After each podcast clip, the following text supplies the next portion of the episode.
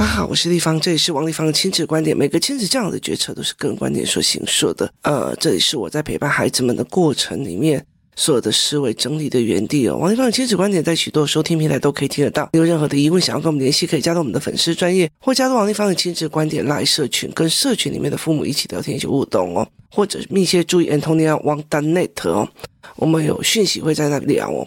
那我来讲一下这一次在二零二四年的寒假，我们做的给活动带领员的小孩们上的所谓的呃认知营哦。那这里其面其中有一个非常重要的一个概念，其实是我上次在学习营里面，我后来没有做出来的一个教案哦。为什么？因为其实它就一个叫做过滤的教案，过滤的教案其实就是一个。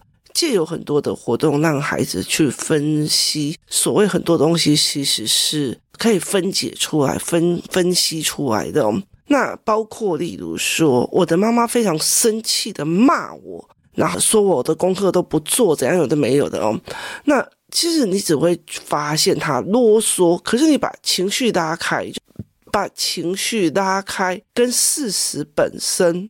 他怎么去看这件事情哦？可是在这之前，其实要很多的。为什么我上次学习没做？因为第一个学习已经塞了太多的教案进去。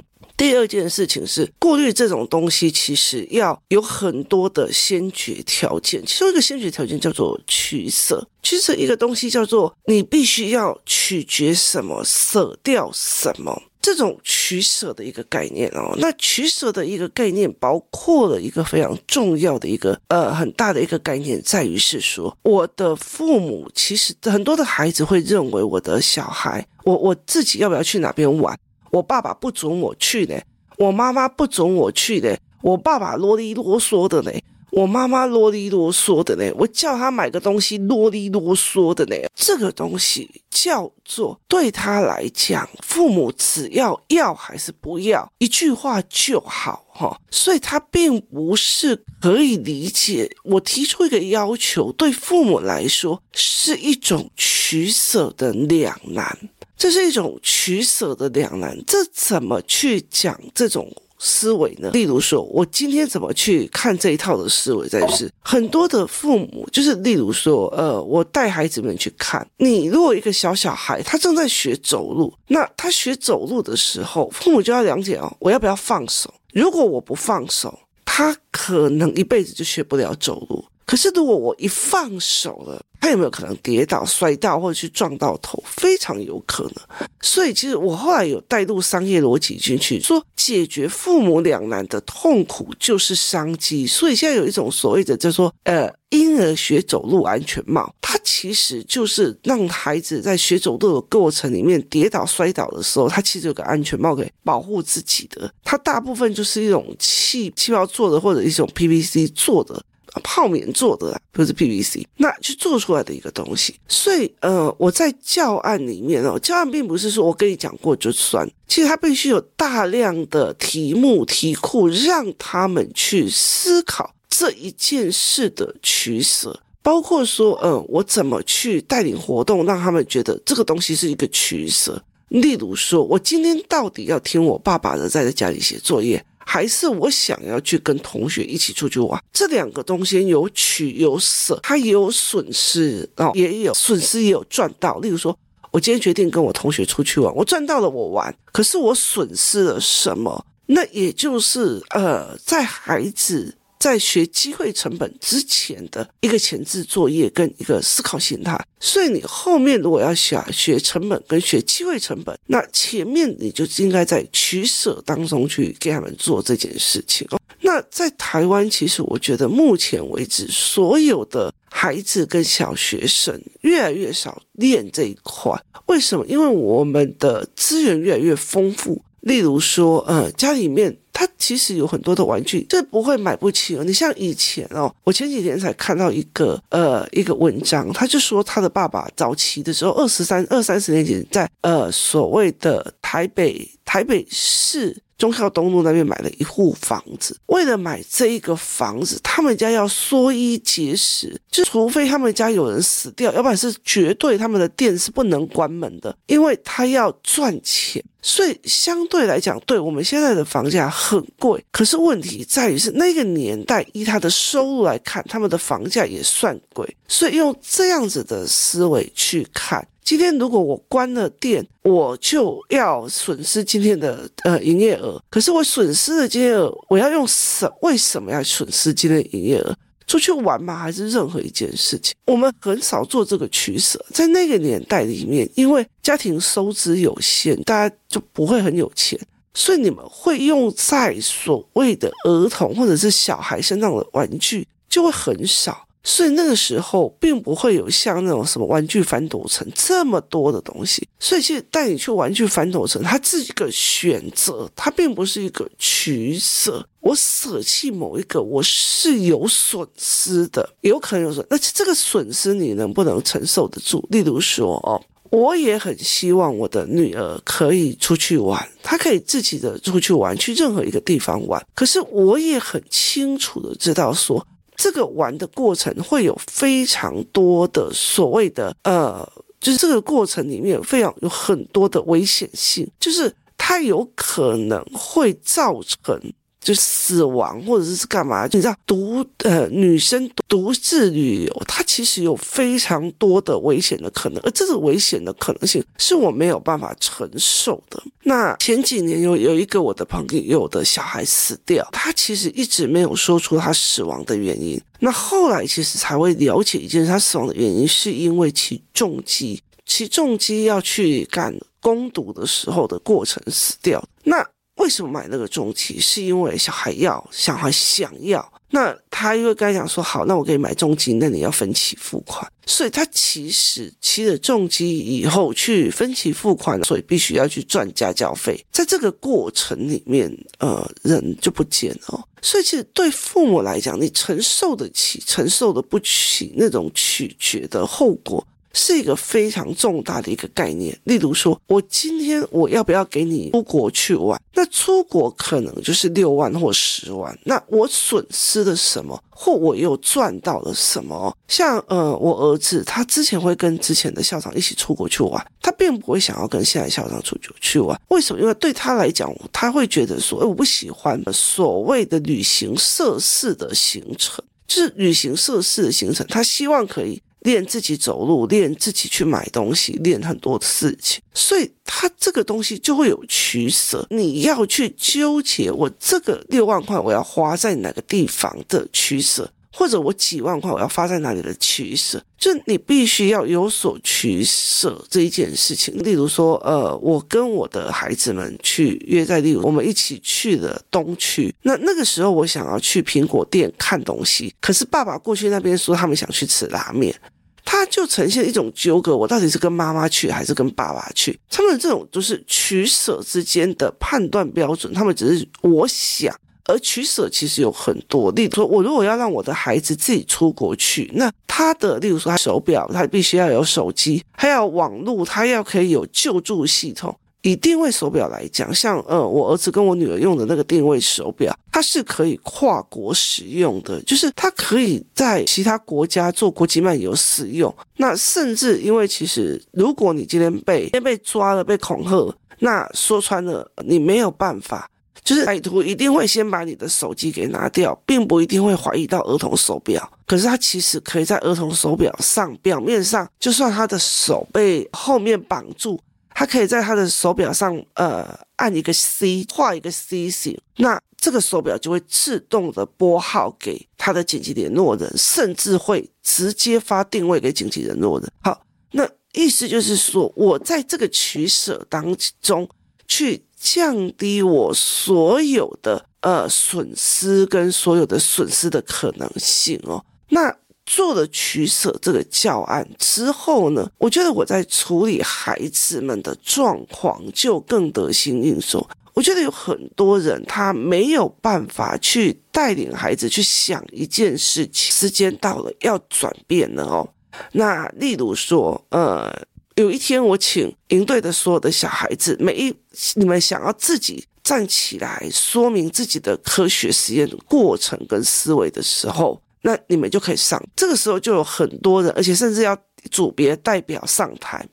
那有一组他说我全部的人我都要上台，另外那一组就有两三个意愿的。到第三组的时候，到第三组的时候，有一个人代表上去讲他们那一组的实验的结果。就是我们在做一个叫做难免的的教案，那他们前面做一个难免的实验，那做这个实验的方法论或用了什么策略干嘛？就有一个男生上去讲啊，这个男生就很会带动全体气氛。可是下面其中一个一个人就觉得你讲错了，于是他就上台，然后当着在台上两边就骂了起来。这样，那后来呢？其实因为我在上面讲台嘛，那他们两个继续在骂了，就下课了。我就把他们两个其中一个叫来，我把这一个在本来在台上讲的这一个人，我就说你的个性啊，其实很会带动所有的气氛。你记不记得你刚出来的时候，也是在对立方以是一种所谓的翻掉，我要把你把你翻掉，我是来拆台的这样子的一个心态来的。你会带动所有的人。照道理来讲，你是一个领导性人格，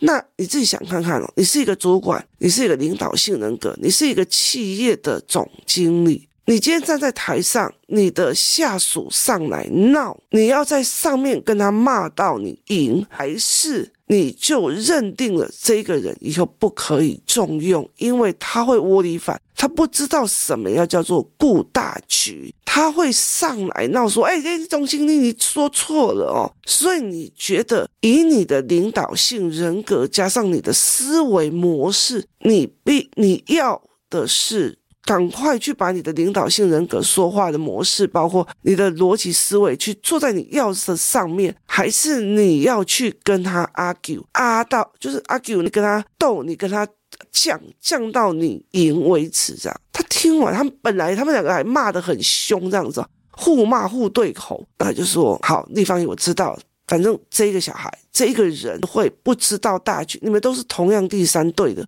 不知道大局的结构，却上来逗我这件事情，这个人大概就被我看清楚了。他只在意他自己，他没有要在意这个。OK，好，换我去跟另外这个小孩讲，我就跟他讲说，他又一直把这些整个事情讲得很很愤怒这样子。那我就问他说，今天今天如果你妈妈在外面，因为他妈妈在旁边嘛，我说今天如果你妈妈在外面，你出来讲你们家的状况。你妈妈马上上来说：“你讲错了，我才没有这样的，怎样的？”然后就跟你尬上来了，要给你没面子。你确定你要这件事？他就看着他妈妈就说：“我不要。”我说：“对，如果你爸爸今天上台了，他今天是一个企业主，他上台了，他的员工或者他小孩上去尴尬，你讲错了，你怎样怎样讲？你觉得你还会要这个员工吗？”他就跟我讲：“我不会。”我说：“对，我今天你要去跟他。”干事情的是还是错，这是你的事。可是我要告诉你的一件事情在于是，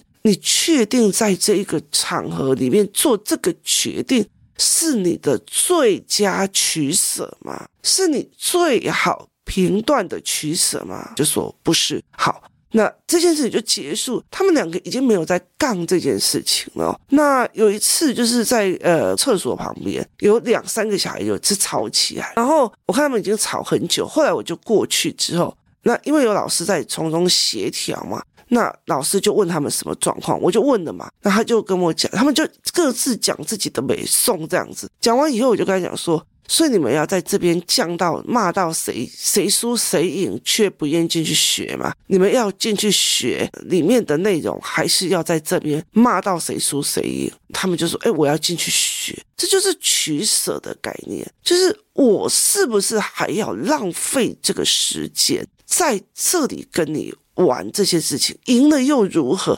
输了又如何？那呃，其中有一个孩子很会跟人家对骂，就是骂得很严重这样子哦。那有一次他骂完了以后，我就跟他讲说：“你去把这一件事情做成脉络图。”他说他不会做，那我就说：“那我叫我儿子教你。”那因为我儿子是书写障碍，所以他用他的方式教他，就是有一次在呃花公园的时候，用呃他的 pad 去教这个孩子。这个孩子的脉络很强，可是他到最后的逻辑的论点都在于是，我觉得我吵赢了，我很爽；我觉得我骂赢了，我很爽。所以他整个脉络整个拉下来，其实就是在满足我吵赢了，我骂赢了，我打赢了，我很爽这样子哦。那我那天就看着我儿子陪他做出来的脉络图，我觉得常常会这样子讲，常常会问我说：“丽芳啊，诶，你用的是什么脉络图的软体？你用的是什么什么？”我在想很多人来问这个东西，可是我真的很想讲他一件事情是，脉络图是一件事，这个只是我一个工具。好，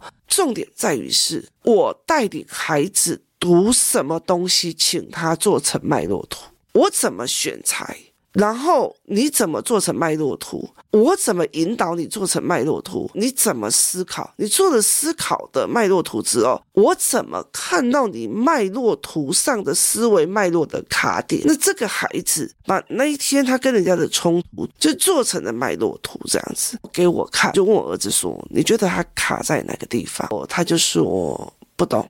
不知道，我就看了以后，我就没讲话，我就收回来。这样，为了这一件事情，我又做了一个教案。就是对我来讲，看到某一个孩子的点，我就会再去做一个教案，去帮这个孩子。这也就是呃，公那些小孩觉得我很恐怖的一件事情，就是我并不是在调行为，而是在调思维。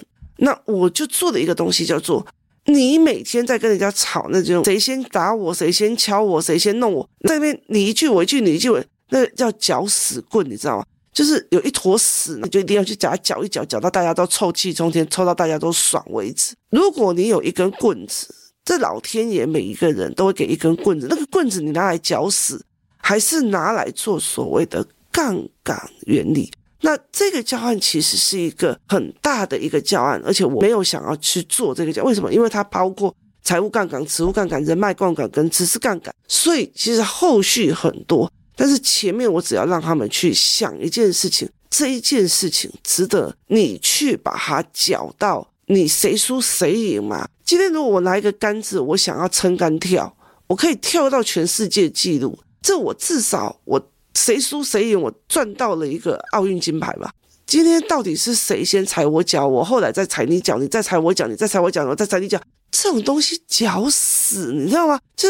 拉低赛的，就拉赛的，就很多的时候，他们的孩子一直还在这个状况，所以我当然在孩子很小的时候，我教他们要语言，语言以后要讲出自己所有的话，所有的话之后要理脉络，理脉络之后要理分析。接下来你就要去判断这中间的取舍，你还要不要对这一个人依照这一件小事去鲁小到你赢，赢了又如何？就是这个东西你赢了又如何？你还不是个搅屎棍？所以在这整个概念里面是一件非常有趣的事情。你唯有在团体里面看到这个孩子跟人家的冲突。你才可以理解卡在哪里，卡在哪里以后回来就赶快再做教案，做了教案以后你就要开始弄好。他们都已经三四五六年级了，他们并不是在像小孩子一直要哭委屈给别人知道。你今天如果一个四十岁的人每天在那边哭委屈，说穿了，我真的觉得没有那个意思啊。那么多事情要做，你哭什么委屈啊？就是你是什么哭委屈？所以这。很多的概念是这样在思考的，我觉得很多的思维概念在这样子做。你拿到了资讯又如何？你拿到了教案又如何？你不会讲，你不会解释权，你没有思考过，那没有意思。所以后来其实我就在这整个过程里面协助孩子们去看这个取舍你要什么，包括家庭里面的取舍，每一个家里面，甚至你让你觉得痛苦的家庭里面，绝对就有一个搅屎棍。他每天就是不闹点事情，他不爽。那些事情通常都是你不小心摔了一个杯子，他可以骂三天；你不小心衣服弄不见了，他可以骂五天。就类似，那你怎么去抽离出来，去改变？所以他们会讲说，如果没有来上帝方言的，那我就会为了这件事情再跟我妈妈斗半天。可是我觉得现在忽然看起来，我不需要跟他斗，我就会认定说，哦，他就是想要把一件小事拉到很大的。那我要不要跟他玩这件事情，是我的取舍，这是我的取舍这件事情哦。所以非常有有有有效，而且有用。就当这一群小孩都已经了解取舍的逻辑之后，就他们就是讲说，例如说，像我都会跟我儿子，你确定你要呃，在跟你妈妈在这么重要的时间聊这个大便的话题吗？就是。我会问他：“你的取舍真的是这个样子吗？就是你宁愿要讲那一坨屎，也不要挖一块金回来去当你自己的思考逻辑。这才是一个最重要的一个概念，就是你怎么去思考这一件事情的？你怎么带孩子去思考取舍这件事？后来其实我们在讲很多的父母在看取舍，或者你有没有带领的孩子去看你的取舍？我到底要回家陪老婆孩子啊？”还是赶快把我明天的报告，或者是明天要出的专案做完，因为你专案没做完，你今天、明天一定一定会开天窗。开天窗等于是你的职业生涯都没了哦。你不负责任的开天窗，到最后你的风评在业界其实是全完的。这个取舍，孩子不知道，孩子只知道爸爸又说谎了，明明答应要回来帮我，却没有做到这件事情。他没有了解人在人的之间的取舍，取舍还用在于所谓的呃科技发展与环境保护的这个过程，呃，包括说政治领域里面的呃，我要一个社会主义的国家还是民主主义的国家，我到底是要稳定的两大党，还是许多小档次？这个都还必须依照社会结构去做分析跟逻辑，可是。他们不知道，他们只是我被规定了，这是民主制，我被规定了那是什么制？他们其实不是站在一个设计的角度去做这件事情。那真正厉害的人在于决断权跟判断权，就是我快速精准判断我遇到这个状况该怎么办。这个叫做判断权跟决断权。它其实真的并不是说你要什么 app 啦，读什么书啊，那一个学校给你什么。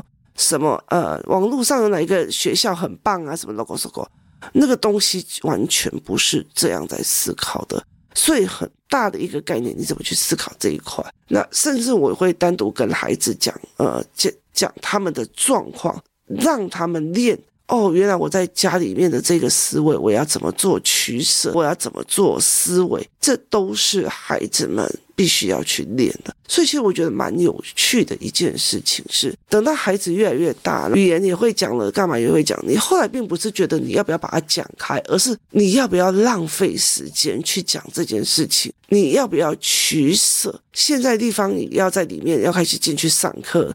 你们要在这边吵架吵到赢，还是进去上课学到东西？这所有人就冲着说我要进去学东西，这才是一个最重要的一个概念。那很大的一个半一部分，他就在跟我讲说，一个小孩在跟我讲，我一刚开始觉得你的学费收得很贵，后来我在想一件事情，如果我取舍这件事情，不要跟人家 argue 的这一件事情，我学会的，我就不可能去跟路边上的说。他先瞪我的，明明他就是瞪我，所以我就不会去跟人家做这件事情的打架。我的人生有可能，如果我是这样子以前的个性的话，去斤斤计较这一些的话，我可能到最后我就死在那个人的手上。所以他他也明白跟我讲说，你改思维。或者是改决策语言，到最后其实改变的是整体命运。整个团体有一个好处是大家都知道，而且你认为那一群人都知道，所以后来赢队的很多的孩子到最后其实他们就聚在一起，他很清楚我们比别人知道更多，有非常多的资讯差，这才是一个最重要的一个概念哦。你教孩子取舍了没有？他放在哪些部分的后面？又放在哪些部分的前面在教这件事情，这是一个非常重要的一个思维。接下来落实怎么落实，也是一个非常重要的思维。谢谢大家收听，我们明天见。